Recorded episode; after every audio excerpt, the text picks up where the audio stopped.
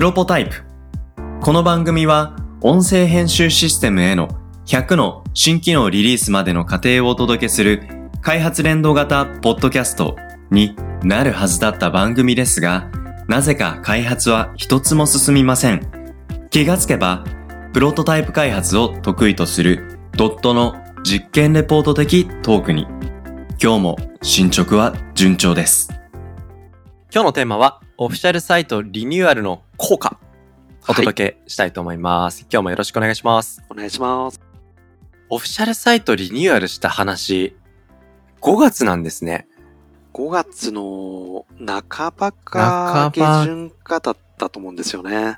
この、あの、プロポタイプのエピソードでも紹介したの、すごいよく覚えてますけど、うんうん。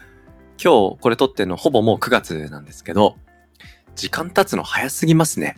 いやー、早いですよね。いつの間にかね。ほんと、なんかオフィシャルサイトリニューアルつい先月ぐらいした気持ちで、あ別に僕社員でも何でもないんですけど、オフィシャルサイトリニューアルしたばっかりだなとかって振り返ってひ浸ってる感じなんですけど、もう何効果を語る時期になってきたというか、効果がビシバシ出てきてるっていうことで、もう効果測定の時期ですよ。いやーなんか効果測定って効果が出なかったら測定できないんですけど、効果が出てるっていうことなんですよね。ですね。あの、なん素か、晴らしい。劇的にドカンっていうわけじゃないんですよ。はい。ただ、あの、その5月ぐらい、5月かうん6月かにリニューアルオープンしてから、はい。あの、まあ、案件の相談とか、うん。あとあの、採用の方に応募してくれたりとかっていう人が、まあ、あの、はい。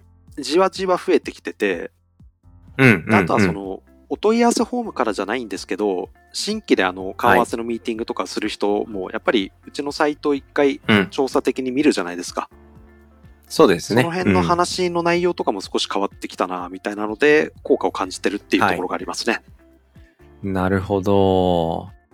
いやー、サイトリニューアルね、あのー、浅井さんとなっちゃんが、もう、社員、メンバー、極秘にして、ね、キャッチコピーの一個一個考えるの相当やっぱりこだわり抜いたから、そうですね。頑張りはしましたよね。リリースされてこうやって時間が経ってね、うん。そのリリースした結果、受け止められてる方のなんか印象とかがこうやって返ってくるっていうのはなかなかやっぱり感慨深いですね。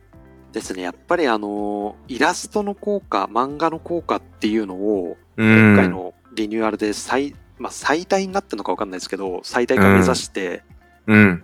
で、その効果っていうのは明らかにリニューアル前よりもでかくなってるなっていうのを感じるんですよ。おーいや、今の一言は、なっちゃん、喜んでるんじゃないですか。まあ、相当な数のイラスト描きましたけどね、そんぐらい言ってくれないと、そうですよ割に合われよっね。て思ってるかもしれないですけど、全然足らないよって言ってるかもしれないですけど。もっと褒めろよっていうタイプかもしれないですからね。そうなんだ。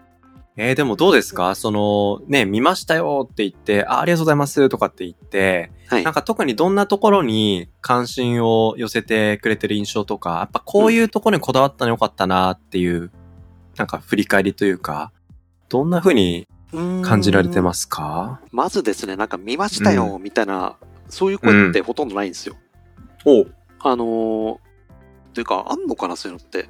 オフィシャルサイトリニューアルしたことに対して、うん。なんかあの、そんなに外部からのレスポンスとか求めてないっていうか、なのであの、どちらかっていうと、もう話の中に出てくるところで、オフィシャルサイトの話が出てきて嬉しいなっていうところなんですけど、うん。あの、今回のリニューアルって、はい。まあ、新規コンテンツとかももちろんあるんですけど、うん。基本的には情報量ってそんなに増えてないんですよ。ほうほうほうほう。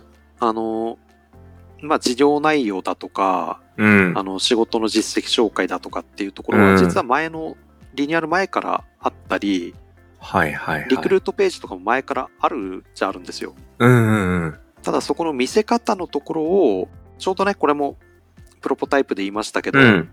サイトリニューアルだけじゃなくて会社のスローガンのリニューアルだとか、そうでしたね。見せ方を一気に変えるっていうフェーズだったので、うん。まあそれがあのスローガンとして楽しく働くうん。なので、それに合わせてもイラストとか漫画を超前面に出していこうとか、うんうんキ。ャッチコピーとか、あの、働き方の説明のところもそれに合わせてリライトしていこうとか、なるほどな。そういう、なんかコンセプトの統一っていう意味合いがかなり強いリニューアルだったんですよね。うんうんうん。まあもちろんあの見た目もすごい変わったんですけど、うんうん。まあね、色使いとかもだいぶ変わってますけど、でもその変えた一個一個が、なんでしょう。これまでなかったものではなく、そこにあったけれども見せ方を変えた。じゃあその見せ方どうして変えたのっていうところの統一感。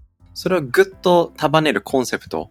ここをしっかりと、なんですかね、実を結んだっていう感じなんですかね。そうですね。で、うんあの、それ感じた理由っていうのが、うん。まあこれはあの、新規の案件の相談の時も、はいその。採用面談とか、あとあの、インターン生今うち4人取ってるんですけど、はい。その辺と話す時とかも感じるんですけど、やっぱりあの、前々から漫画とか見てくれてる人、Facebook の漫画見てくれてる人はどっと楽しそうだねってなったんですけど、はい。はい。完全新規の人からも、なんかすごい楽しそうな会社ですねって言ってもらうことが増えて、おーうんうんうん。で、あの、リクルートページだとかで言うと、トップページの一番下の方に実はあの、リクルートページへのバナーとかあって。で、それあの、マウス合わせると、役員3人が麻雀始めるみたいな感じの仕掛けとかがあるんですけど、はい。まあ気づく人は気づいたり、そういう遊び要素がいろいろと散りばめられてるので、なるほどな。なんかその辺で楽しそうだねとか、うん。あと、前のサイトって実はあの、スローガンが、はい。楽しく働くじゃなくて簡単届けるっていう時代だったので、うんうんうん。すごいシンプルな色使いうんうん。だったんですよね。そうですよね。まあなんか白、黒が中心、ベースカラーでしたね。で、それがなんか今回、まあ結構カラフルな感じになって、うん。で、そうすると、これは不思議だなと思ったんですけど、はい。あの、実績紹介のところで、うん。漫画で掲載してるんですよ。はい。で、この漫画って実はリニューアル前と同じ画像を使ってるんですね。ほうほうほう。だから、あの、ここはもう、それこそ何も変わってないんですよ。漫画自体は。はい。ただ、漫画見てもらってるな、この人っていうのが増えましたね。へえ。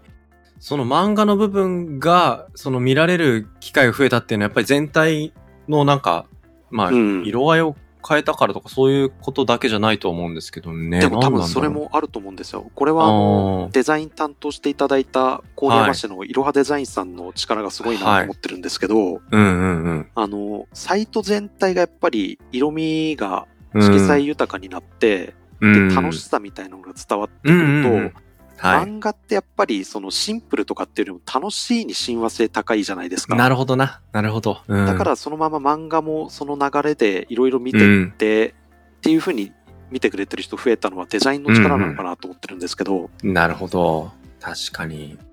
いや、そう考えると、あれですよね。漫画って別に最新話だけじゃなくて過去も、うんうん。もう、面々と作り上げてきた作品がたくさんあるわけですから、過去の漫画も見られてるっていうことにもつながってるわけですよね。そうですね。サイトに載っけてる漫画って実はほとんどもう実績紹介になるものだけなんですけど、うんうんうん。そこはあんまり時系列とか考えずに、うんうん見てしかもなんかあの、なんて言うんでしょうね。今まではその漫画で実績紹介してんですね、ぐらいで、多分あの、うんうんまあ、1、2個は見てくれたのかな、みたいな感じなんですけど、はい。今は話をしていると、結構、結構漫画の中数身。実績紹介見てくれてんじゃん、みたいな。へえ、そっか。じゃあ、そうすると、ドットに対する期待感を、イメージ、あらかじめ持ってうん。くださる問い合わせ企業さんも増えたっていうことにつながりますよね。そうですね。あの、うん変な話、まあ、あの、仕事は真面目にやってるんですけど、真面目なお堅い会社っていうふうには今のサイトを見ると多分見れないと思うんですよ。うんうんうんなんかあの、楽しそうだなとか、うん。うん。あるいはもしかしたらなんかそういう中小のベンチャー企業感みたいな感じるかもしれないんですけど、うん。でもあの、それって、うちに対してものすごい真面目でお堅い仕事とかを期待してる人って、このサイトから、多分申し込んでこないじゃないですか、お問い合わせとかそうでしょうね。そうでしょうね。この会社に今回見積もりを出して発注したいと思いますって上司に上げづらいうん。雰囲気が漂ってるかもしれないですよ。でも多分そこでうんあの、そういうのを許可してくれるというか、うんうん全然受けられる会社、なんか増えてるような気がするんですけどね、そういう会社、うんうんうん大きいところもなるほどな。うん、うん。で、、その時に、ドットのことを結構漫画読んで理解してくれてると上にも上げやすいんだろうなとか。で、その、なるほどな。いろんなのを読みやすいような構成デザインになってるっていうところとか、結構いろいろ結びついてくれてるので、うん。あ、の、もちろんイラストを描いてくれたなっちゃんの力も大きいし、うん。これまでのあの、いろんな実績っていうのをみんなが作ってきてくれたので、そういうところも当然あるんですけど、それを、うん。コンセプトをちゃんと理解してくれて、はいそ。の、見た目のデザインっていうところまで落とし込んでくれた、そのいろはデザインさんとか、うん。まあ、いわゆるウェブ制作の会社とのコミュニケーションの部分が、うまくいったんだろうなって、今、あの、改めて、うん。なんだろう、リニューアルオープンした時も、自分的には、これは絶対うまくいったろうって思ったんですけど、うんはい。結果的にも問い合わせも増えたし、問い合わせの質って言ったらなんかちょっと上からですけど、うん。なんかあの、ドットへの理解度も高まったし、はい。で、めんどくさいんで、あの、実は数値計測とかはあんま見てないんですけど、いや、今、まさにそこ、あの、お話ししようと思ったんです。今回の効果の話って来た時に、いや、なんか数字がなんか跳ねたのかなとか、うん。数字が跳ねないとしても、どこかの、なんか Google Analytics の目標設定の数字がすごくってとか、そういう話なのかと思ったら、はい。数字の話一切出てこなくって、うんいや、よっぽどなんかそういうお話の方が面白い。あのー数字で言うと、はい。新規の取引先増えたんですよ。おだから、超重要 KPI じゃないですか。あのー、取引先ごとの売上比率みたいのは、もちろうんん。ちゃんと毎月見てんですけど、うん。その会社の分配比率っていうんですかね、うんうんうんその円グラフで見たときに、はい。会社名が視認できるぐらいの幅のなるほど。枠がちょっと増えたなっていうふうに思ってて、へー。いやー、そう。なんか、ね、素晴らしい。うん。アクセス解析の数字も、まあ見ますけど、ううーん。ん、なんか、ね、PV とか、そういうのを見てても、別に売り上げにつながんなっちゃう会社のサイトとしてはあんまり見ねえしなとか、採用につながんないとなっていうふうに考えると、うん。見るべき数字はアナリティクスの外かもしれないなっていうふうな。ああ、それはありますね。僕ももう Web で見る数値は、まあ、見るには見るんですけど、本当に追いかけてるのは、まあ、サイトのもう順位だけ。で、順位を上げるためにやんなきゃいけないことはあるので、もうそれをやって順位がどう変化するかで、それが下がってたら対策するし、下がってなければもう放置ですよね。うんうんうんで、あと、はそこからもう問い合わせ来るかどうか市場、マーケットに任せるみたいな感じでやってたりするので、あんまり Google Analytics どうこうとかっていうのは正直あんま見ないので、よっぽどなんかそうやって取引先が増えたとか、その契約ベースでのその会計上の動きみたいな、うんうん、そこにやっぱインパクトを感じられてるっていうのがやっぱ本質的だなってすごく思いますね。うん。あとやっぱさっき聞いてて、あの、すごく印象的だったことが、漫画は前のウェブサイトの時にも載せてたし、内容ほとんど変えてない。全く変えてないですね。なのに、読んでくれた人が増えた。うんこれがやっぱすごいですよね。うん。うん。うん。で、過去にも同じ素晴らしい漫画コンテンツを実績で紹介してたにもかかわらず、かつてはこんなにいい漫画が、正直、あの、なかなか、あの、日の目を浴びなかった。うん。うん。で、そこを、うん、まあ、こういうコンセプトとか、ウェブデザインとか、そういうのをいろいろ整えることによって、同じサイトなのに、同じ会社なのに、漫画読む人がわっと増えたみたいな。そうなんですよ。もう、だっいて。同じ画像ですよ。うん。画。像同じファイルなんですよ、あれ。うん。びっくりじゃないですか。いや、すごいですよね。いやー、だから、やっぱり同じコンテンツ作ってもそこまでの動線、これって決してなんか、マーケティングだとか PR だとか、なんか一過性のテクニック的なことじゃないじゃないですか。うんうん。なんかそこをどう本質的に、その、統合できるか。その結果がやっぱこういう、同じ漫画なのに読んでる深さが変わってくる。いやー、これはですね、まあ僕もポッドキャストやってて、ポッドキャストってやっぱり見た目で訴求できないコンテンツなので、なかなかやっぱ多くの皆さんに届けるってことが難しいメディアなんですよね。うんうん。で、そこに、ポッドキャストを始める人たち、まあ我々もそうですけど、すごいやっぱりぶつかるんですよ。うん。そこってじゃあ、コンテンツをどう構成し直すかってことではなく、そこまでの動線をどう設計し直すかとか、うん。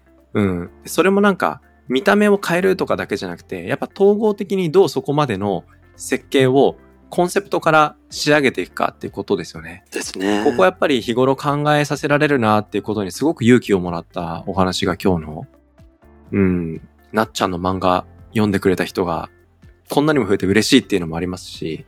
早くね、うん、書籍化のオファー来ないかなって待ってるんですけど。うん、確かに、待ってますよって。もう、早くしないと自分たちで出版しちゃいますよっていう。ねいやだから企業 PR の新しいあり方っていうことでね、うん、かなり業界インパクト、社会インパクトも大きいはずだから。そうですね。ねなんか、小さい会社は漫画家を雇えみたいな、そういうキャッチのタイトルで、ね、フォントが多少書けそうな気しますよね。うん、そうそう。なんか、うちって、あの作曲家がいるんですよね。おうん。そう。だからなんかこういう、あの表現が豊かな方が会社にいることの、なんか、良さ、うん、うん、うん、ベネフィットをもっと経営者が感じられるような社会になるっていうのは、これはね、世の中全体の文化度がぐっと上がるっていう意味ですごく魅力的なお話だと思うんですよね。うん、うん。いやー、なんか、いいお話聞きました、今日。ありがとうございます。はい。まあね、あの、とはいえ、ゆくゆくまたオフィシャルサイトリニューアルの時期が数年後やってくるでしょうから。そうですね。うん。まあその時に向けてね、またいろんなアイデアが溜まってく愛着の湧くオフィシャルサイトなんじゃないかと思いますので、また何かいいエピソードがあったら教えてください。はい。ということで今日はオフィシャルサイトリニューアルの効果についてお話をしました。ありがとうございました。ありがとうございました。